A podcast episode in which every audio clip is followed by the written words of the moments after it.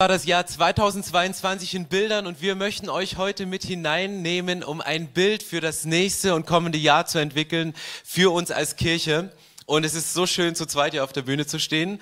Und äh, wisst ihr, was mich mega berührt? Wenn die Moderatorin berührt ist von dem, was sie berührt vorher. Das ist Kirche und da merkt man, da geht was ganz tief ins Herz. Heute geht es um unser Jahresthema und ich möchte euch zuerst mitnehmen. Wisst ihr, was der unsinnigste Geburtstagswunsch ist, den man jemand anders sagen kann? Bleib so wie du bist. Oder habt ihr es mal gehört? Ey, das ist der schlimmste und der unsinnigste und der blödeste Geburtstagsspruch. Bleib so wie du bist, weil keiner will so bleiben, wie man ist und äh, jemand selbst will es nicht. Und Jesus sagt das selbst zu seiner Gemeinde und sagt, du musst nicht so bleiben, wie du bist. Du kannst dich verändern, auch wenn wir 2022 geniale Tiefmomente in der Gegenwart von Gottes hatten, große Räume, die von Gott gefüllt worden sind. Sag Gott, du musst nicht so bleiben, wie du bist. Da gibt's noch mehr. Und deswegen haben wir unser Jahresmotto dieses Jahr genannt Grow, Don't Go Through Life, Grow Through Life. Um es auf Deutsch zu übersetzen, wandere nicht durchs Leben, wachse durchs Leben. Klang nur nicht so schön für die ganzen Hoodies und T-Shirts, die du kaufen kannst. Äh, don't go through life, grow through life. Geh nicht einfach durchs Leben, spaziere nicht einfach so durch, sondern wachse. Wachse in allen Lebensbereichen, wachse in dem, was Jesus dir gegeben hat und wo er dich hineingesetzt hat. Und warum? Ähm, die Gemeinde nicht so bleiben soll, wie sie ist, hat Jesus gesagt, hey, ich habe eine Idee, damit Gemeinde nicht so bleiben muss, wie sie ist, sondern ich habe mir ein Konzept ausgedacht, wie sie sich ständig verändert, wie sie ständig reift und in das Bild hineinreift, wie ich bin, wie, wie Jesus selber ist, sagt er. Ab ähm, Epheser 4, Vers 11, er hat die einen als Apostel, die anderen als Propheten, wieder andere als Prediger und schließlich einige als Hirten und Lehrer eingesetzt. Ihre Aufgabe ist es, die Gläubigen für ihren Dienst zuzubereiten, auszurüsten, zu pimpen, fit zu machen, zu tunen, fein zu tunen, an vielen Stellen. Er sagte, die Leute sind da, um die anderen fit zu machen, die anderen auszurüsten. Warum und wen? Den Leib von Christus zu stärken. Auf diese Weise sollen wir alle im Glauben eins werden und den Sohn Gottes immer besser kennenlernen, so dass unser Glaube zur vollen Reife gelangt und wir ganz von Christus erfüllt sind. Was für ein genialer Satz. Willst du Fülle in dein Leben? Willst du die komplette Reife? Wollen wir als Kirche die komplette Reife, die komplette Fülle mit allen Communities, mit allen Microchurches, die sich über Deutschland verteilen? Wünschen wir uns diese Fülle, sehnen wir uns nach dieser Fülle und nach dieser Reife, dann lasst uns dieses Jahr auf einen Weg gehen von persönlichem Wachstum, der uns zu dieser Reife bringt, die uns als Kirche und dich in deinem eigenen Leben Christus ähnlicher werden lässt. Wenn wir also jetzt heute Morgen über Vision sprechen, Vision für unsere Kirche, dann ist das nicht etwas, was, was Katrin und Stefan sich ausgedacht haben, sondern wo ihr mit impliziert seid, weil ihr seid Kirche. Und ich weiß nicht, was für einen Traum du von Kirche hast. Wir träumen davon, dass Kirche Einfluss bekommt in dieser Stadt, in dieser Welt, dass wir mit unseren Werten wieder die Welt auf den Kopf stellen können. Und deshalb geht es uns heute Morgen, dass ihr mit uns bereit seid und vielleicht am bestenfalls am Ende der Celebration sagt, okay, ich bin bereit, mich von Gott gebrauchen zu lassen und mit euch gemeinsam, wir alle gemeinsam, die Welt mit Gott zusammen auf den, auf den Kopf zu stellen. Denn um nichts anderes geht es in dem nächsten Vers. Im Verser 4, Vers 16 heißt es, durch ihn wird der ganze Leib zu einer Einheit. Und jeder Teil erfüllt seine besondere Aufgabe und trägt zum Wachstum der anderen bei sodass der ganze Leib gesund weg und wächst und von Liebe erfüllt ist. Okay, jetzt machen wir es mal ein bisschen persönlicher. Ich will euch gar nicht zu nahe treten, ja? Also, aber ich finde, die, die, ähm, der Text steht ja in der Bibel, um zu merken, das hat mit meinem Leben was zu tun. Für mich steht da, durch ihn Gott, Jesus, wird die ganze Kirche zu einer Einheit, zu einer großen Familie. Und jeder Gottesdienstbesucher erfüllt seine besondere Aufgabe, seine Gabe, die Gott ihm gegeben hat. Und damit trägt er zum Wachstum der anderen bei, die rechts und links und vor und hinter ihm sitzen.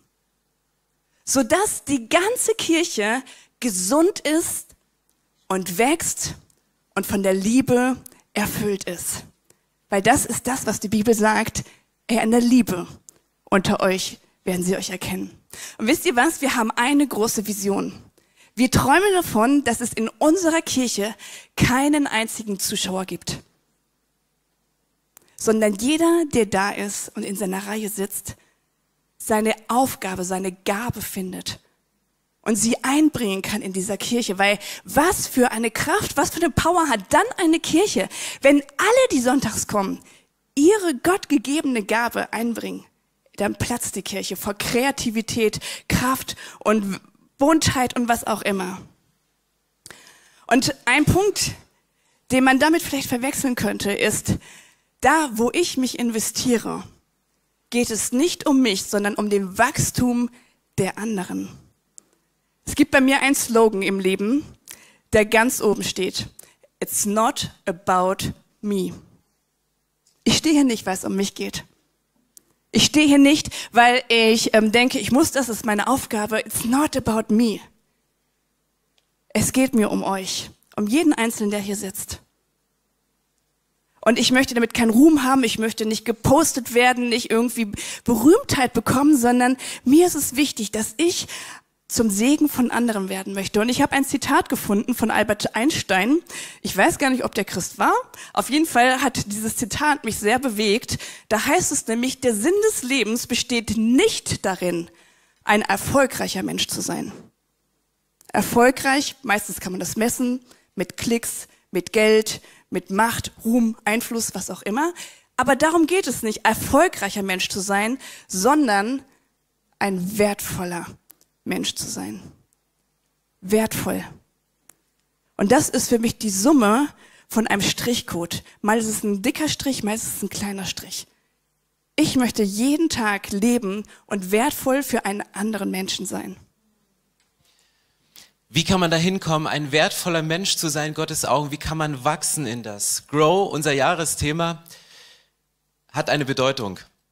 Und wir schlüssen das jetzt auf. Ich brauche solche Eselsbrücken immer, um mir Sachen zu merken. Es bedeutet geistlich reifen, organisch wachsen. Also wenn ihr die vier Buchstaben seht, grow, dann geistlich reifen, organisch wachsen.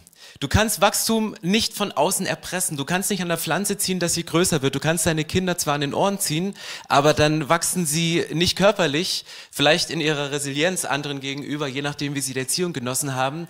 Aber geistliche Reife, das ist unser Herz für dieses Jahr. Wir waren als Core-Team zusammen und wir haben gebetet. Wir haben einen halben Tag einfach Zeit in der Stille verbracht, haben Eindrücke aufgeschrieben, random den, den Ort, den wir uns ausgesucht haben. Die Wände waren voll und am Ende war dieses Espresso-Wort grow drin, geistlich reifen, organisch wachsen.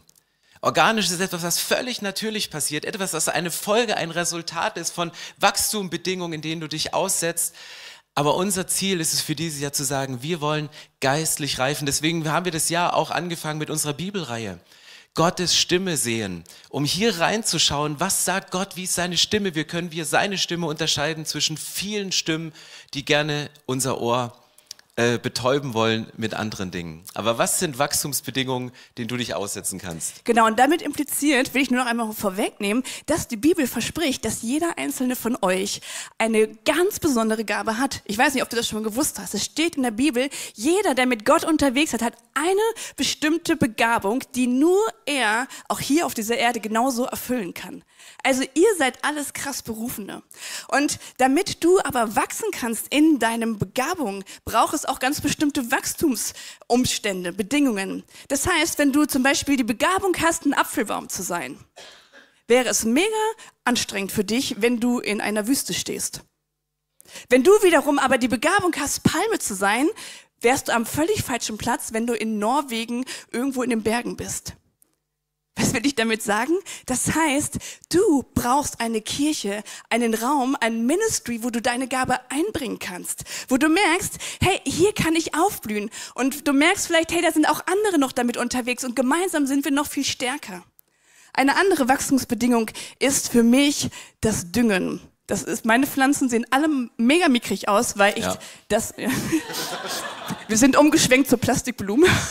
Die, Die muss man nur abstauben, aber das macht auch keiner. Genau. Aber Düngen ist so wichtig. Das, was heißt das für mich? Wenn Gott mir eine Gabe in meinem Leben hineinlegt, ja, dann ist die nicht auf einmal peng da, sondern ich muss daran arbeiten.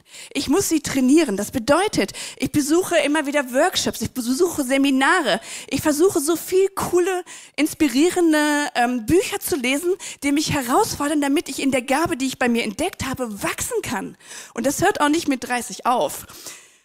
Ich bin in manchen Bereichen meines Lebens dankbar, nicht mehr Schüler und nicht mehr Student zu sein, aber ich muss lernen, auch weiter dazu gehen, Bücher zu lesen, Englisch zu lernen, Multimedia und sonstige Sachen mir anzueignen, weil ich möchte wachsen in dem, was ich mache und was ich, womit ich Gott dienen möchte. Und eine letzte Wachstumsbedingung ist, die wichtigste, regelmäßiges Wässern. Ich weiß, wisst ihr alles, ich sage es euch doch nochmal. Die drei Bs, kennt ihr sie? Beten, Bibel lesen, Buße tun. Wenn ich ständig bete, wenn ich regelmäßig in der Bibel lese, wenn ich ein Get-Free-Lifestyle lebe, in dem ich immer wieder Vergebung zuspreche, dann kann ich wachsen in dem, wo Gott mich reingestellt hat. Und jetzt denkst du, na gut, dann suche ich mir mal die optimale Kirche, die optimalen Wachstumsbedingungen da, wo ich als Palme Schatten spenden kann für andere oder wo ich als Apfelbaum anderen mega viele Früchte bringe. Übrigens, die Frucht eines Apfelbaums ist nicht ein Apfel, sondern ein Apfelbaum. Deswegen ist es wichtig, neue Dinge zu gründen. Du kannst auch unter schwierigen Bedingungen wachsen. Und wenn ich das letzte Jahr unserer Kirche anschaue, haben wir eine Gruppe von Menschen und es seid ihr. Ihr seid durch krass schwierige Zeiten gegangen. Ihr musstet Heimatland verlassen, ihr sucht einen neuen Ort, ihr wohnt teilweise mit zu vielen Menschen auf zu engem Raum und, und, und findet hier ein neues Zuhause. Und ich bin so froh, dass ihr, wir als Kirche sind durch euch gewachsen. Die Kids, die hier auf der Bühne standen, waren zum größten Teil ukrainischer Herkunft, die zu Weihnachten in einer Kirche wie dem Südstern deutsche Weihnachtslieder auswendig singen und das akzentfrei vortragen. Und ich denke, Respekt, was in so einer Zeit passiert. Jeder Einzelne wächst durch schwierige Umstände. Aber auch wir als Kirche wachsen dran, dadurch, dass ihr hier seid, dass wir uns auf euch einstellen, dass ihr uns mitbereichert. Und just in dem Moment wachsen wir als Kirche dran, weil wir gerade einen Hilfstransport wieder beauftragt haben, um in Orten, wo es keinen Strom gibt, in Orten, wo es kein Öl gibt, um zu heizen, um Öfen zu kaufen. Und ich habe euch mal die Fotos mitgebracht, dass wir gerade viel Geld locker gemacht haben, um Menschen Öfen bauen zu lassen in der Ukraine, Firmen aus der Ukraine zu finden, die Holzöfen zusammenschweißen, die man mit Holz ähm, beheizen kann, um die Wohnung warm zu kriegen, aber gleichzeitig mit einer kleinen Kochplatte drauf Essen warm machen zu können, dass die Familie was zu essen hat. Und das ist gerade jetzt aktuell in der letzten Woche passiert und dadurch sind wir als Kirche gewachsen. Wir wachsen in der Art und Weise, dass unser Blick größer wird für diese Welt. Wir nicht nur für unsere eigenen Räume denken, sondern großzügig weitergeben können, unser Know-how einrichten. Und wer das letzte Jahr beobachtet hat, wie viele einzelne Teams von uns eigeninitiativ losgefahren sind, ohne dass wir einen Aufruf gemacht haben, haben, sondern nur Leute gesagt haben, ich habe einen LKW, ich mache den voll mit Paletten, ich bringe was hin. Das liebe ich an dieser Kirche und das ist Wachstum. Du kannst auch unter schwierigen Bedingungen wachsen. Was uns als Kirche auch am Herzen liegt, und das ist das zweite Akronym für Grow, ist nicht nur geistlich zu wachsen, sondern wir möchten ganzheitlich wachsen. Und deswegen kann Grow für dich auch bedeuten, ganzheitlich reifen, organisch zu wachsen. Und was heißt das, ganzheitlich zu reifen und organisch zu wachsen? So, damit das jetzt nicht so, so äh, vortragmäßig ist, haben Stefan und ich uns überlegt, wir erzählen euch zu jedem Bereich persönlich, wo wir eine Herausforderung haben und darin geistig gewachsen sind. Und das soll nicht wieder so sein, dass wir uns damit darstellen wollen, sondern es soll euch inspirieren zu sagen, hey, das wäre für mich auch ein krasser Wachstumsbereich. Das heißt, jetzt könntet ihr eure Stifte, euer Handy zücken, weil jetzt, jetzt werdet ihr vollgeballert mit so viel Ideen und Sachen von uns. Und am Ende sollt ihr für euch selber feststellen, hey, in welchem Bereich möchte ich eigentlich wachsen? Genau, der erste Wachstumsbereich ist, ähm, von dem ich erzählen möchte, Gesundheit. Oh, fangen wir mit dem Schwierigsten an. Okay, Gesundheit. Warum ähm, soll ich ist das ein Bereich in meinem Leben, der rundlaufen soll, weil die Bibel immer wieder sagt, dass Gott möchte, dass wir an Leib, Seele und Geist gesund sind. An Leib, Seele und Geist. Ja, wenn Jesus zu den Menschen kam, hat er sie immer gefragt, was ähm, willst du gesund werden? Ja, und ähm, das heißt, wenn ich körperlich krank bin, dann kann ich, obwohl ich es möchte, im Geist und der Seele ihm nicht mehr richtig dienen. Und mich hat es inspiriert, bei, bei Halbes zu lesen, dass er irgendwann gesagt hat, mein großes Ziel ist es, so lange wie möglich Gott aktiv dienen zu können. Und das bedeutet, dass ich heute dafür mein Leben ändern muss. Und angefangen hat, Sport zu machen. Eine andere Person, die mich sehr inspiriert hat, war Susanne Bigger, die irgendwann mir äh, mal erzählt hatte, dass sie jeden Tag eine Stunde spazieren geht. Eine Stunde. Und ich immer so, boah, ey, krass, das, das, was für ein Luxus, das will ich auch mal. Aber wisst ihr was? Jeder hat das gleiche Zeitpotenzial. Es ist nur die Frage, worauf legst du deinen Wert? Und ich hatte einen Schlüsselmoment, man braucht Schlüsselmomente, um dem Leben etwas zu verändern. Nach Corona sind wir ähm, in den Skiurlaub gefahren und da habe ich festgestellt, dass ich körperlich krass gewachsen bin in dem Schön Punkt, dass ich meine Hose nicht mehr zugekriegt habe. Ja, die Skihosen, die hat man ja immer nur an, wenn man auf der Piste ist. Ich habe es vorher nicht probiert, habe dann festgestellt, Scheibenkleister, ich kriege diese Skihose nicht zu. Zum Glück haben die aber Hosenträger, ja. Und man hat lange Jacken darüber, man sieht es also nicht. Also nach diesem ersten Schock, okay, ich kriege die Hose nicht zu, ähm, irgendwie kriege ich das trotzdem hin, hatte ich den zweiten Schock, als ich nämlich auf der Piste war und gemerkt habe, ich bin total unfit. Ich komme nicht richtig hoch. Nach der Hälfte der Piste fehlt mir der Atem und es hat mich alles gekostet. Es hat keinen Spaß gemacht. Und ich bin frustriert nach Hause gefahren und habe gesagt, das wird mir nie wieder passieren. Und angefangen, mein Leben zu verändern. Ein Schlüsselmoment. Okay, du willst wissen, was ich verändert habe? Jeder muss es für sich rausfinden. Ich habe gesagt, okay, ich lasse das Frühstück weg. Dafür mache ich jeden Morgen nur mir einen fetten Smoothie mit Gemüse und mit Obst. Und ich mache zweimal die Woche verpflichtend Training bei unserer tollen Trainerin hier aus dem ICF. Und dieses Jahr sage ich euch, die Hose hat wieder gepasst. Amen. Und ich bin meinem Mann davon gefahren. ja, komm mal. Ja, weil mein Gewicht ist zurückgegangen. Ich hatte nicht mehr so viel Schwungmasse. Genau. ähm, der nächste Bereich sind Ressourcen und vielleicht kennst du das. Die Bibel ist voll von Gleichnissen, die Jesus bringt, über Scheunen, die man voll machen soll, über Haushalterschaft, über Dinge, die Gott einem anvertraut hat, weiterzugehen. Und ich möchte euch ein Beispiel erzählen für mir ganz persönlich oder eine Frage vorher stellen, wann machst du deine Steuererklärung? Machst du es so wie ich, nach der Mahnung, so am Ende des Jahres und ich habe die Steuererklärung für das vorletzte Jahr relativ weit rausgeschoben. Und dann mache ich das immer mit einem Programm, also ich mache mach das selber, das ist für mich immer die Challenge, das ist so gewinnen und jagen. Und ähm, dann wollte ich, das ist immer der Moment, wo du die Spendenbescheinigung, die du hast, einträgst. Das ist immer der Moment, wo dann die Zahl höher wird von der Erstattung, die du zurückkommst. Also in meinem Fall. Ähm, weiß nicht, wie es euch geht. Und dann war ich letztes Jahr da und dann wollte ich die Zahl eintippen und dann sehe ich, dass die Zahl genau dieselbe ist wie im letzten Jahr. Und dann habe ich gedacht, Stefan, du bist im Bereich der Finanzen nicht gewachsen. Und dann kamen sofort meine menschlichen Argumente, dass ich gesagt habe, ja, ich habe ja auch nicht verdient, warum soll ich da mehr geben? Das geht gar nicht. Und mitten in diese Gedanken hinein, ich kann dir nicht mehr geben, weil ich nicht mehr bekomme, kam so ein Gedanke von Gott, als wenn er mir sagt und sagt, ja Stefan, warum soll ich dir mehr anvertrauen, wenn du nicht mehr mehr gibst? Und dann habe ich das geändert und ich bin froh, als ich dieses Jahr die Steuererklärung hatte, dass die Zahl nicht mehr so ist wie die vom letzten Jahr. Und habe ich gemerkt, da ist Wachstum passiert. Aber das war für mich ein Jahr Stillstand. Und es sind nur Finanzen. Es ist nur Geld. Ich rede auch über Zeit. Wie setze ich meine Zeit ein?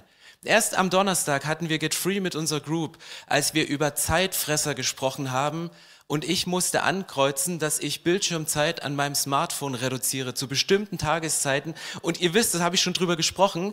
Und ich bin jetzt drei Tage wieder mit meinem Rechenschaftspartner, das ich morgen schicke. Ja, heute habe ich es wieder geschafft. Und das ist so gut. Ressourcen ist so viel. Das sind Sachen, die Gott dir anvertraut. Auch deine Begabung. Da schlummert Potenzial in dir, was freigesetzt werden will. Und das gehört alles in den Bereich der Ressourcen. Und um wirklich einen ganzheitlich gesunden Lebensstil zu haben, kommt auch noch der Bereich ähm, Beziehung dazu. Beziehung heißt für mich Freunde, Partnerschaft, Ehe, Familie. Und ähm, ich weiß nicht, ob dir bewusst ist, warum Gott uns in Beziehung geschaffen hat. Er sagt nämlich, du bist kein Einzelkämpfer. Es gibt keine Einzelkämpfer, Christen. Es ist nicht gut, wenn du alleine unterwegs bist, weil dafür habe ich dich gar nicht geschaffen. Erst dann, wenn du in einer Beziehung lebst, hast du eine Kraft. Wenn wir zum Beispiel den Vers nehmen, wo zwei oder drei zusammen sind, da bin ich mitten unter ihnen. Es kommt eine Kraft dazu. Oder der Prediger, der sagt, hey, eine dreifache Schnur, die reißt nicht so schnell in zwei. Oder als Jesus seine Jünger aussandte, er hat hier nicht eins, ich meine, er hätte ja alle 70 Jünger einzeln aussenden können, wäre viel effektiver gewesen. Nein, er hat sie zu zweit weil er weiß, wir brauchen Menschen an unserer Seite. Und ich hatte einen Moment in diesem Jahr, wo ich registriert hat, Beziehung ist bei mir ein Lebensbereich, der richtig unterirdisch ist. Ich habe festgestellt, ich bin zwar Pastorin, ich habe viele Menschen um mich drum herum, aber ich habe eigentlich keine Freunde. Und daraufhin habe ich gesagt, hey, woran liegt es? Nicht an denen, es liegt an mir, weil ich nie angefangen habe, Freunde zu definieren. Und ich habe für mich bin ich losgegangen und ich habe zwei, drei Frauen angesprochen und habe ihnen gesagt, sorry, willst du meine Freundin willst sein? Freund? Ja, und sie nein, haben alle vielleicht. Ja gesagt. Aber für mich, weil das was sage, ich muss es einfach mal definieren. Ich habe viele Freunde hier, aber ich brauche jemanden, der mein Buddy ist, der an meiner Seite ist, der nicht immer nur mein Mann ist, sondern, weil er ist auch mein bester Freund. Aber ich brauche auch Freundinnen, die an meiner Seite sind, die mir auch mal einen Arschtritt geben können, die einfach mir auch mal helfen, für mich beten. Und genauso habe ich auch festgestellt, ich bin eine Person und ich habe keine eigene Small Group. Und daraufhin habe ich gesagt, ich mache einen Explorer-Kurs und ich habe 15 geniale Frauen da drinne, mit denen ich es feiere, wirklich gemeinsam mich abends zu treffen und diese Zeit zu genießen, ist für mich eine der speziellsten Zeiten. Und ich treffe mich mit meinem Team vom Next Gen jede Woche für drei Stunden. Ja, das ist ein krasser Invest. Und man könnte denken, die Zeit kannst du doch anders verwenden. Drei Stunden, wo ich mit ihnen zusammensitze, mit ihnen Gemeinschaft habe, sie präge, an meinem Leben teilhabe, mit ihnen vorwärts gehe. Und ich merke, dass Bereich Beziehung für mich langsam wieder aufblüht. Wenn du jetzt denkst, hey, die geistlichen Sachen sind jetzt alle vorbei, jetzt geht's ums Thema Arbeit, ist sowas Ungeistliches überhaupt nicht. Deine Arbeit, den Job, den du rund um die Woche machst, du kommst nicht näher an die genialste Eigenschaft von Gott ran, nämlich schöpferisch tätig zu sein, Dinge zu kreieren, Dinge zu schaffen, Dinge zu formen. Du, mit dem, was du machst, was du denkst und egal, wo du gerade arbeitest, formst du was und lebst diesen Schöpfungsauftrag, diese Erde zu bebauen, diese Erde zu gestalten und Dinge zu tun. Und deine Arbeit ist ein mega geistlicher Prozess. Prozess. Ich habe die Woche eine Story gelesen und habe die gestern im College geteacht und ich fand die so brillant. Henry Ford, der Automobilhersteller, der wollte zwei Personen einstellen und er hatte zwei Kandidaten, die hatten dieselben Uni haben dieselbe Uni besucht, sie hatten denselben Abschluss äh, vom Degree her, das waren beides Genies. Und er hat sie zum Essen eingeladen und nach dem Essen verabschiedet er sich von ihnen und sagt zu dem einen, hey, Sie sind angestellt und bei dem anderen bedankt er sich für das nette Essen und sagt, wir werden den Prozess nicht weiter fortsetzen. Und dann sagte er, ja, auf welcher Grundlage treffen Sie denn diese Entscheidung? Warum stellen Sie meinen Freund an und mich nicht? Wir haben doch gar nicht über Ingenieurwesen, über Autos gesprochen. Wir haben doch nur über belanglose Sachen gesprochen. Und dann sagte er, zwei Dinge sind mir aufgefallen. Als wir das Steak bestellt haben, hat Ihr Freund das Steak probiert und hat es dann gesalzen. Sie haben es bekommen, gesalzen und dann gegessen, sagte, ich mag Menschen, die Dinge probieren, bevor sie sie verändern. Und das Zweite, und das sagt es mir Wichtigere, mir ist aufgefallen, dass ihr Freund immer, wenn ein Kellner kam, sich bedankt hat und freundlich zu ihnen war. Und sie haben ihre ganze Aufmerksamkeit nur auf mich gesetzt und haben die Kellner überhaupt nicht beachtet. Ich brauche in meiner Führungsetage Menschen, die andere Menschen im Blick haben und keinen Unterschied machen von der Position und jeden gleich behandeln. Und das ist ein Ding, wo ich denke, wo du jetzt vielleicht sagst, ja, das gehört in die Kirche. Macht bitte keinen Unterschied, äh, ob du als Influencer in die Kirche kommst oder ob du mit Herausforderungen kämpfst. Es gibt keinen Unterschied, aber den gibt's bei dir auf Arbeit auch nicht. Und egal in welcher Position du bist, nimm mal biblische Prinzipien, von denen du denkst, dass sie nur in die Kirche gehören und leb sie da, wie, wo du bist. Und für mich ganz persönlich in meinem Job als Kirche, für mich ist Kirche auch manchmal Arbeit hat sich das Motto letztes Jahr verändert. Ihr kennt alle unser ICF-Motto, wir bauen das Flugzeug, während wir fliegen. Und es macht mega Spaß. Wir sind wirklich, wir bauen das Flugzeug, während wir fliegen. Für mich hat sich dieses Motto in den Prozessen, in denen wir letztes Jahr drin gesteckt haben und immer noch drin stecken, verändert hin. Ich sitze im Flugzeug, während Jesus fliegt. Und es ist so gut, das auf Arbeit anzuwetten, zu sagen, Jesus, du sitzt am Steuer, du kannst abheben, du kannst landen, du kannst einen Zwischenstopp machen, aber ich bin mit dir unterwegs. Und jetzt bleibt noch der große Bereich des Glaubens. Und denkst dir, jetzt geht's ums Eingemachte und wir möchten Glaube gar nicht äh, als einzelnes Element nehmen, sondern möchten noch mal ein weiteres Fenster aufmachen und ähm, in der nächsten Slide zu sehen, wie befähigen wir den Menschen. Und wir haben uns vor Jahren ganz bewusst dafür entschieden, die Stelle, die ich am Anfang gelesen habe, diesen fünffältigen Dienst wieder in den Mittelpunkt zu setzen, den fünffältigen Dienst wieder rauszunehmen und zu sagen, hey, wir möchten das Leben. Und ein Bereich, der dein Leben zu einem krassen Wachstum führen kann, ist, wenn du evangelistisch tätig wirst. Warum evangelistisch tätig? Was heißt das? Ganz einfach, führe im nächsten Jahr eine Person zu Jesus. Führe im nächsten Jahr eine Person zu Jesus und überleg, wie du das machst und lade sie zum Essen ein, nimm sie nach Hause mit und, und sprich mit ihm drüber. Ich habe angefangen, in eine Band zu gehen und Musik zu machen mit Menschen, die Jesus nicht kennen und da habe ich festgestellt, es ist so viel einfacher darüber zu sprechen, Menschen zu Jesus zu führen, als in einem Kontext zu sein, wo das passiert, wo dir Fragen gestellt werden, wo du dran bist. Aber wie machst du das? Wir haben nach jeder Celebration unsere vier Symbole das große Herz als Symbol dafür, dass Jesus dich liebt, die Weggabelung, dass Menschen mit Dingen kämpfen, die abweichen von ihrer Berufung, von ihrer Bestimmung, das Kreuz, wo wir sagen, Jesus ist ans Kreuz gegangen, er hat alle Schuld von uns weggenommen, er ist für Schuld gestorben und er kann unsere Verletzung heilen und der Anker für die Ewigkeit, der uns jetzt schon eine Sicherheit gibt. Und das ist eine Sache, die hören wir nicht nur sonntags, sondern Menschen haben sich für Jesus entschieden als ein Kollege in der Mittagspause die vier Symbole auf eine Serviette gemalt hat und ihm den Weg zu Jesus erklärt und er hat gebetet und gesagt, ich möchte ab jetzt mit Jesus leben. Wir wollen kein evangelistisches Event, wo ihr eure Freunde mitschleppt, dass sie bei einem Alter-Call nach vorn kommen, sondern wir wollen eine evangelistische Kirche, wo jeder befähigt ist, seine Freunde zu Jesus zu führen und diesen Frieden und diese Beziehung mit hineinzunehmen. Und das Spannende an diesem Rat ist nämlich, dass jeder von euch irgendwo sich da drin wiederfinden wird.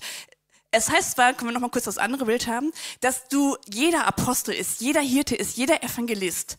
Aber du bist für etwas ganz besonders begabt worden wo du noch viel mehr Kraft, noch viel mehr Salbung hast, noch viel mehr Autorität hast. Das heißt, wenn ich Lehrer bin, muss ich nicht sagen, oh ja gut, evangelisieren muss ich ja nicht. Ich mache alles. Aber eins ist bei dir in deinem Leben ganz besonders ausgeprägt. Und da dürft ihr jetzt einfach auch schon, schon mal mitgucken. Was kann das sein? Stefan hat gerade den Evangelisten erklärt. Ich möchte euch ganz kurz den Apostel erklären. Was kann das bedeuten für dich hier in, in, in Berlin, in dieser Stadt? Es heißt, dass wenn du Apostel bist, hast du immer die Herausforderung, weiterzuschauen, Kirche hat den Eigensinn, dass sie einmal etwas entwickelt haben und dann bleiben sie immer auf diesem einen Level. Gott sagt, Apostel, die müssen immer weiterschauen, weil Kirche wächst, sie ist im Fluss, sie ist in Bewegung. Und deshalb kann ich nie eine Sache festklopfen, sondern ich muss immer neu schauen. So wie Mose gemerkt hat, okay, ich muss jetzt Diakone einsetzen, weil ich schaffe die Masse gar nicht mehr. Oder dass ähm, Paulus, nachdem sie die Kirchen gegründet haben, gesagt, okay, Celebration ist super, jetzt brauchen wir noch Church Life. Wir brauchen Small Small Groups. Wir brauchen jetzt noch ein diakonisches Werk dazu. Wir brauchen ein Management, was das ganze Geld ähm, ähm, managt. Und man merkt, du musst immer weiterdenken. Das heißt für dich, es gibt keine Komfortzone. Du bist nicht geschaffen für eine Komfortzone. Komfortzone ist da, wo ich sicher bin, wo ich das mache, was ich schon lange gemacht habe. Du brauchst immer diesen Schritt aus dieser Komfortzone raus und das kostet. Das ist ein Opfer. Wie war das in meinem Leben? Wir haben vor anderthalb Jahren beschlossen, dass wir noch eine, eine fünfte Kindergruppe dazu machen, nämlich die Teenies, einfach weil wir die Kinder nicht mehr unterbekommen. Und ich hatte keine Mitarbeiter, außer mein geniales Team, die befähigt waren von mir, mit denen ich wirklich die besten Celebrations bei den Maxis mache, wo wir wirklich eine Einheit waren. Und ich habe mich entschlossen, raus aus der Komfortzone. Ich habe alle ausgesandt und ich bin alleine zurückgeblieben und mir, musste mir neue Leute suchen. Ich habe Sonntag für Sonntag das alleine gemacht, bis dann neue Leute dazu kamen. Das hat mir krass viel gekostet. Und es war keine schöne Zeit. Aber ich wusste, wenn ich Apostel leben möchte, muss ich aus meiner Komfortzone raus. Wo musst du aus deiner Komfortzone raus, damit etwas weitergeht, in Bewegung kommt? wisst ihr, was das Geniale an dem ist? Wenn ich über Prophetie spreche, man hat ja schnell so ein Bild bei Prophetie. Ja, es gibt in der Kirche einen bezahlten Propheten und da gehe ich sonntags hin. Meistens ist er irgendwie in der Nähe vom Kreuz und, und man erkennt ihn auch an der Art und Weise, was er für Klamotten trägt und so. Und ich gehe zu dem Propheten und ich hole mir meine Prophetie für die Woche ab. Und das ist das, was genau hier nicht steht, sondern bei Prophet steht, we encounter. Wir führen Menschen eine Begegnung zu Gott. Du wirst in dieser Kirche niemanden finden, zu dem du gehen kannst, um dir eine Prophetie abzuholen. Aber du wirst Leute finden, die mit dir zu Jesus gehen, damit du die Stimme Gottes hören lernst. Und wir haben auch prophetisch begabte Menschen, die das mit dir machen und dich damit hinnehmen. Aber wir wünschen uns eine Kultur von prophetischem Reden. Und das bedeutet manchmal, dass wir im Core-Team sitzen und dass wir bei aller Planung, die wir gerade machen, auf einmal sagen, hey, lasst uns stoppen und Jesus fragen. Und in der Situation klärt Jesus Dinge, gibt uns ein Bild, was weit ab von unserer Diskussion ist. Und das sind Dinge, die, die sind dann so greifbar und so gut, dass wir merken, hey, anders können wir gar nicht. Wenn du zum Kreuz gehst und mit unserem Gebetsteam betest, dann, dann gehen sie mit dir zu Jesus und wir fragen gemeinsam Jesus, was möchte er dir sagen? Und wir gehen sogar so weit, dass wir sagen, wenn eine prophetische Kultur wirklich ist, dann kann das jeder machen. Einige haben eine spezielle Begabung, eine spezielle Salbung und wir setzen sie dafür frei, auch im überregionalen Dienst für diese Stadt. Aber stell dir vor, im Welcome-Team leben unsere Welcomeler ihre prophetische Gabe. Und du kommst und sie fragen den Heiligen Geist, was hast du für diese Person? Und sie begegnen dir vielleicht mit einem Bibelvers, mit einem Bild, mit einem Wort, was du gerade in diesem Moment brauchst und du sagst, der kennt mich doch gar nicht. Das ist für mich eine prophetische Kultur, dass jeder so mit Jesus verbunden ist, so in der Gegenwart Gottes ist, um die Dinge auszusprechen, damit die Kirche durchdrungen ist vom prophetischen Reden, weil prophetisches Reden ist nichts anderes, als dass Gott uns erklärt, was in seiner Welt normal ist, damit es in unserer Welt normal wird, um diese Verbindung zu halten. Deswegen prophetische Kultur. Jetzt sind wir fast durch. Vielleicht bist du aber auch ein Hirte. Hirte, was ist das? Ich glaube, man hat sofort das Bild vor Augen, Psalm 23, der gute Hirte, der sorgt. Oder das, das Gleichnis, die, ähm, die 99 Schafe, eins, was verloren gegangen ist. Der eine Hirte geht dem einen Schaf hinterher. Das heißt, es sind Menschen, die befähigt sind, von Gott Einzelne zu sehen. Ich hatte letzte Woche einen Hospit Hospitanten bei mir in der Kinderkirche, der hatte diese einzigartige Gabe. Der hat genau mit den drei Kindern gesprochen, die immer im Hintergrund sind, die immer ähm, untergehen. Ich dachte, wie hast du die, genau die drei Kinder rausgefunden? Ich dachte, ich habe die Gabe, Einzelne zu sehen. Hirten haben die Gabe, Einzelne zu sehen. Und mein Herz wird schmerz, äh, schmerzt, wenn ich merke, es ist auch meine Gabe, aber die Herde ist so groß, dass ich den Einzelnen nicht mehr sehen kann. Nach Corona waren so viele Menschen, die hier waren und sagten, hey, ich kenne hier überhaupt keinen. Und ähm, ich fühle mich ja gar nicht mehr zu Hause. Und ich gesagt habe, hey, wir müssen etwas ändern. Und das war der Punkt, wo ich Hirten beauftragt habe. Sie heißen bei uns Family Pastoren. Das sind Familien, die bei uns im ICF schon lange dabei sind. Ich habe sie an meine Seite genommen, habe gesagt, ihr habt eine Aufgabe, die Menschen in der Lounge anzusprechen, sie zu integrieren und sie ähm, zu fördern, sie zu sehen dass jeder von euch fünf, sechs Familien im Blick hat, weil ich kann nicht alle Familien im Blick haben. Und wir machen das seit anderthalb Jahren und es ist unglaublich. Unsere Praise Reports, die häufen sich, weil damit etwas ganz Neues entstanden ist. Und der andere, äh, genau, und das andere, was mir eingefallen ist, Wochenbettengel. Ich weiß nicht, ob ihr das kennt. Wochenbettengel. Menschen kochen drei Wochen lang für die Eltern, die ein neues Baby bekommen haben. Genial, oder?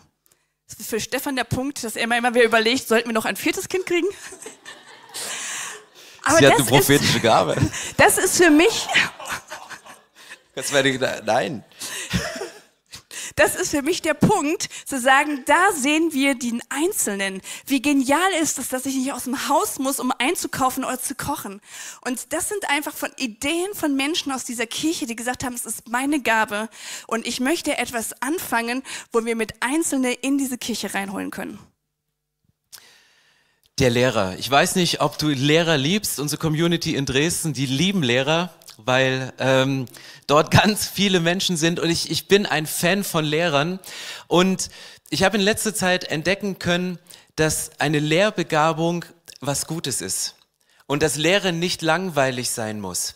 Und wisst ihr, was mein Antrieb war? Das war ein Zitat von Todd White, der gesagt hat, wir können es uns nicht erlauben in einer Generation, die für das übernatürliche Wirken des Heiligen Geistes geht, dass wir nicht im Wort Gottes verwurzelt sind. Und ich liebe dieses Zitat, weil ich erlebe eine Generation, die lieben das übernatürliche Wirken des Heiligen Geistes, die gehen auf die Straßen, die tun Dinge, die sind einfach ready dafür, dass Gott das Übernatürliche macht, das nicht erklärbare, dass Dinge wie Erweckung passieren können in unseren Reihen. Und er sagt, gleichzeitig ist es wichtig, dass wir die Bibel als Fundament haben, dass wir prüfen, dass wir die Wurzel haben, dass wir die Basis haben. Und ich glaube, dass wir auch in einer Zeit leben, in der Apologetik mit guten Worten zu begründen, dass die Bibel wahrhaftig ist, den Glauben zu verteidigen in einer Welt, wo er, wo er angegriffen ist, wo deine Wurzeln und dein Fundament ins Wanken kommt, das wieder hochzuhalten, ist mega wichtig. Und dafür braucht es die Lehrer. Es braucht Menschen, die diese Begabung haben. Wir haben zum Glück Groups bei uns, die Bible Group, die Woche für Woche exegetisch rangehen. Unser Serienentwicklungsteam. Es macht mega Spaß, mit denen zu sitzen und in die Tiefe zu gehen. Und es wird später angereichert von der Kreativität von anderen Teams. Aber ich liebe dieses Fundament. Ich liebe diese Basis, wenn Menschen einfach in die Bibel reingreifen und den Kontext so beleuchten, dass da was aufblüht, dass du sagst, wow, wie bist du da drauf gekommen? Und das ist die Wurzel in der Bibel. Und das sind die Bereiche, von denen wir glauben, dass jeder von uns in diesem Leben drin steckt. Und das ist nicht ungeistlich, nur weil es etwas mit unserem unmittelbaren Leben zu tun hat. Und das ist nicht geistlicher, weil da Worte drin sind, die wir in der Bibel finden sondern es ist alles eins. Und ich möchte gerne noch einen Clip von Leo und Susanne euch zeigen, weil heute Vision Sunday ist im ganzen Movement und sie haben noch ein Wort für uns.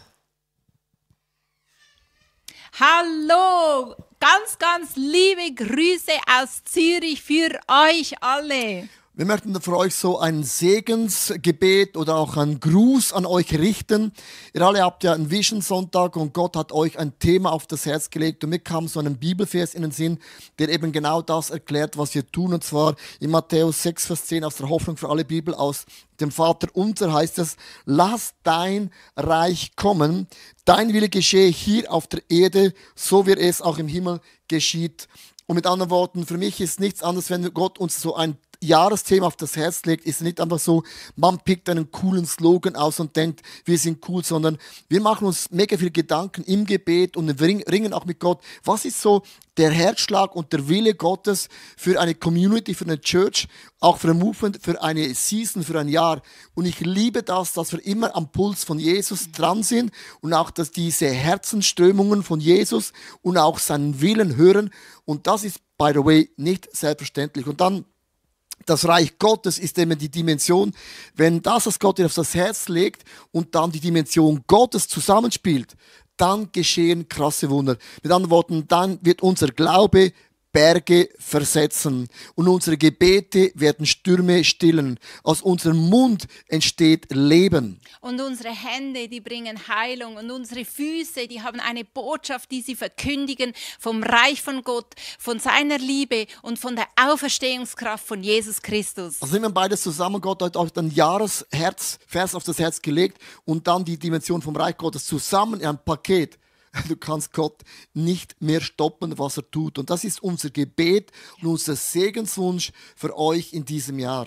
Ja, und wir möchten heute jetzt mit einem Lied beten. Und zwar ist das das Lied, das heißt House of Miracles. Und ich habe es auf Deutsch übersetzt. Und wir beten es, weil das ist genau der Grund, warum wir uns treffen, warum wir zusammenkommen, in welchem Gebäude auch immer. Es heißt da, dies ist ein Haus der Anbetung. Da, wo du bist, da, wo du dich mit deinen Freunden triffst und Gott anbetest, da ist es ein Haus der Anbetung. Da wird Gott angebetet. Das ist ein Haus des Lobpreises. Und deswegen Tagen wird jeder Dämon zittern. Da, wo wir seinen Namen proklamieren und den Namen Gottes anbeten, da beginnen Dämonen zu zittern. Und das ist eines unserer Gebete fürs 2023, für dich und deine Kirche. Also wenn man den Willen von Gott, euer Jahresslogan nimmt und dann das Reich Gottes die Dimension nimmt, dann gibt es nichts, aber wirklich nichts, das gegen Gott sich hinstellen kann und siegen wird. Ist gar nicht möglich. Wir gehören bereits zu einem Siegesteam und das spreche ich aus über eurem Leben.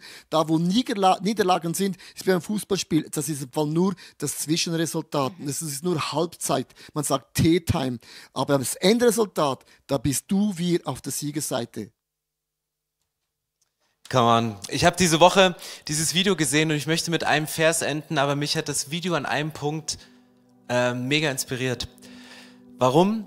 Weil Leon und Susanna haben das Video produziert global fürs ganze Movement. So nach dem Motto, hey, das ist für alle was dabei. Das braucht es, diese Dimension und es hat genau diese Kraft. Aber dieses Video wurde für mich für einen ganz persönlichen Moment, als Susanna diesen Satz sagte, egal in welchem Haus ihr seid, und ich dachte so, Gott, du bist schon jemand, der sich so individuell in dem Globalen verstecken kann und kann eine Message für den Einzelnen reinpacken. Und ihr kennt unsere Situation, dass wir zwischen den Räumen drin sind, dass wir, dass wir als Kirche auf den Knien liegen und Gott bitten, gib uns Weisheit, gib uns die richtigen Dinge, gib uns ein erneutes Go, gib uns einen Schlüssel, zeig uns das, wo du uns haben möchtest. Und mitten hinein bestätigt Susanna das nochmal durch das Wort, es ist eigentlich egal, in welchem Raum du bist, Hauptsache ihr seid zusammen und ihr seid a house of miracles. Und Kolosser 2, Vers 19 steht das, wie passieren diese Wunder? Wie kann dieser Raum erfüllt werden von der Gegenwart Gottes? Kolosser 2, Vers 19, Menschen, von ist hier die Rede, sie haben keine Beziehung zu Christus, dem Haupt des Leibes. Denn der ganze Leib wird von ihm aus durch die Gelenke und Sehnen unterstützt und zusammengehalten und wächst nur, wenn Gott Wachstum gibt. Wachstum geschieht nur aus der Verbindung mit Jesus. Und es ist eine simple Message und du denkst vielleicht, ich dachte Vision Sunday, ich dachte, ihr holt jetzt ein neues Projekt raus. Ein Folgeprojekt von der Arbeit, die letzte Woche reingeflossen ist. Es gibt kein Folgeprojekt. Unser Projekt ist Kirche und die hat Jesus gegründet und er ist der Anfänger und Vollender des Glaubens.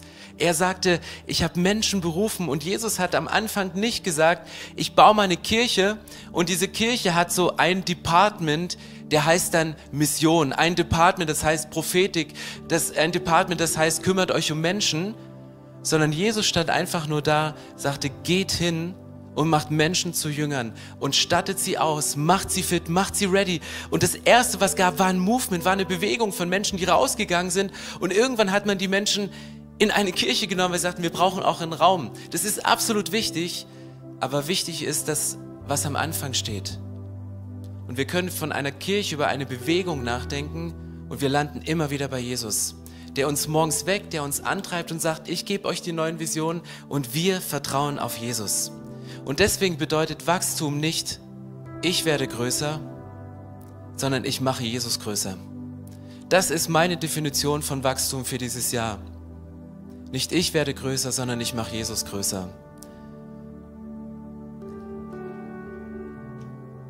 Du kannst das Reich Gottes nicht aufhalten. Gott wirkt sowieso. Er hat seinen Plan.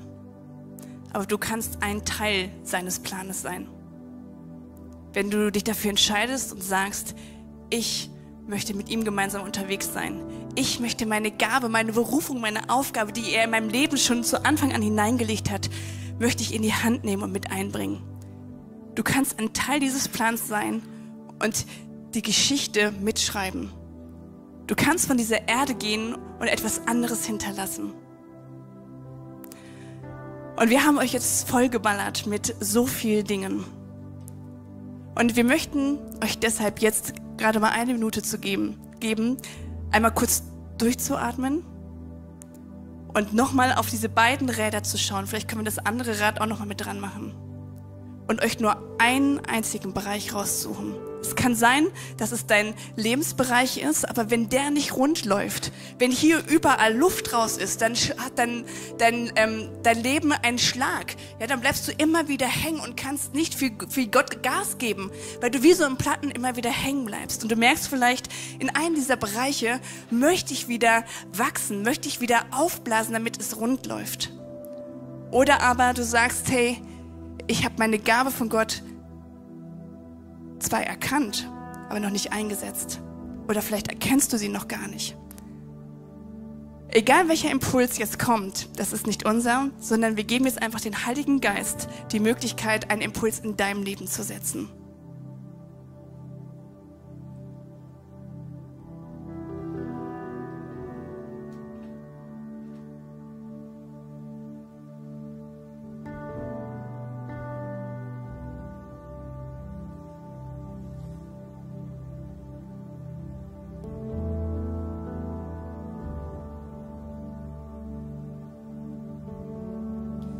Und Jesus, du kennst jeden Einzelnen, der hier sitzt. Und wir laden dich ein, dass du jetzt redest zu dem Herzen von jedem Einzelnen. Dass du jedem Einzelnen zeigst, was ist mein Next Step? Wo hast du mehr in dem Leben von uns geplant? Wo sind wir in Stillstand gekommen? Rede du jetzt zu uns.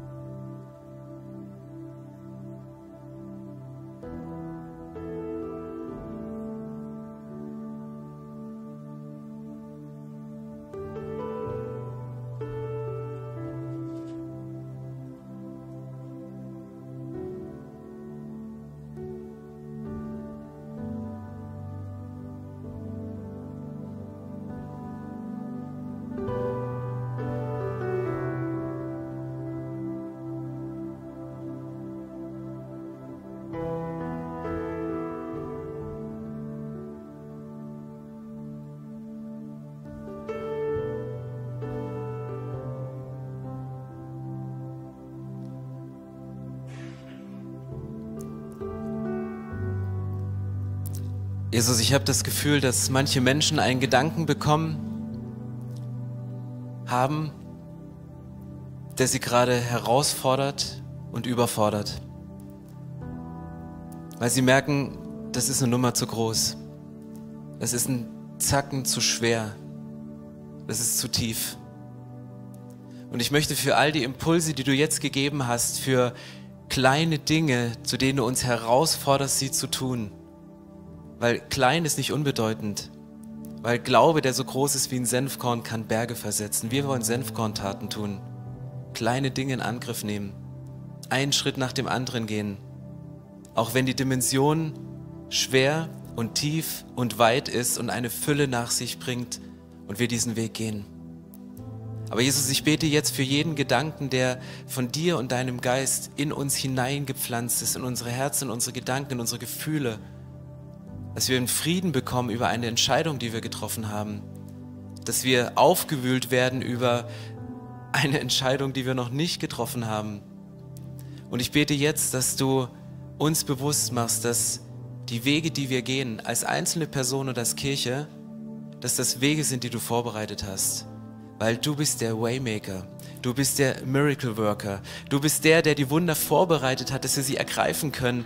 Und dass wir, wenn wir uns prophetisch gebrauchen lassen und Menschen gegenüber Dinge aussprechen und mit diesen Menschen gemeinsam in deine Gegenwart gehen, dass wir auf einmal merken, hey, das war vorbereitet und es war the missing link, das war das letzte Puzzleteil, das die Person, die diese Person gebraucht hat, um den nächsten Schritt in ihre Beziehung mit dir zu gehen.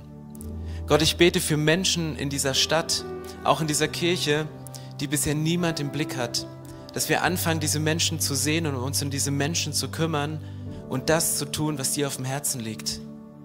Gott, ich bete für Frauen und Männer, die du berufst, die eine Lehrgabe haben, um, um Bücher zu schreiben, um Blogs zu machen, um, um Dinge auszusprechen und zu formulieren, dass wir verstehen, ach so ist das gemeint.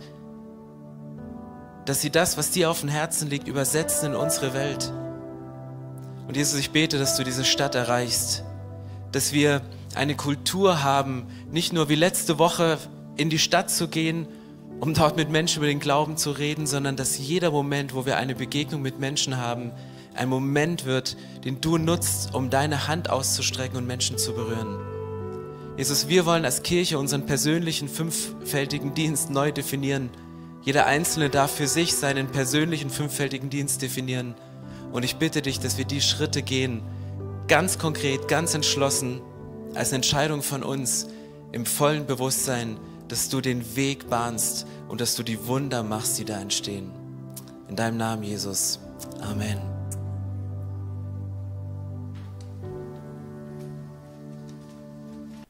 So schön, dass du dich von zu Hause oder unterwegs dazugeschaltet hast, um eine unserer Predigten zu hören. Wir haben dafür gebetet, dass dein Glaube gestärkt wird, dass du neue Hoffnung bekommst und dass deine Liebe erneuert wird. Und wenn das passiert ist durch diese Predigt, dann abonnier doch den Kanal, teile ihn mit deinen Freunden und werde Teil dieser Kirche. Und wenn du sagst, darüber hinaus möchte ich diese Kirche gerne im Gebet und finanziell unterstützen, dann teilst du mit uns einen Traum. Und wir haben einen Traum, dass diese Botschaft von Gottes Liebe und von dem Glauben an ihn nicht nur hier in Berlin bleibt, sondern über die Grenzen der Stadt, über die Grenzen des Landes weit hinausgeht. Dann machst du das mit deinem Gebet, mit deiner Spende möglich. Vielen, vielen Dank, dass du Teil dieser Kirche bist und lass uns gemeinsam kooperieren, um das Reich Gottes hier in Deutschland zu bauen.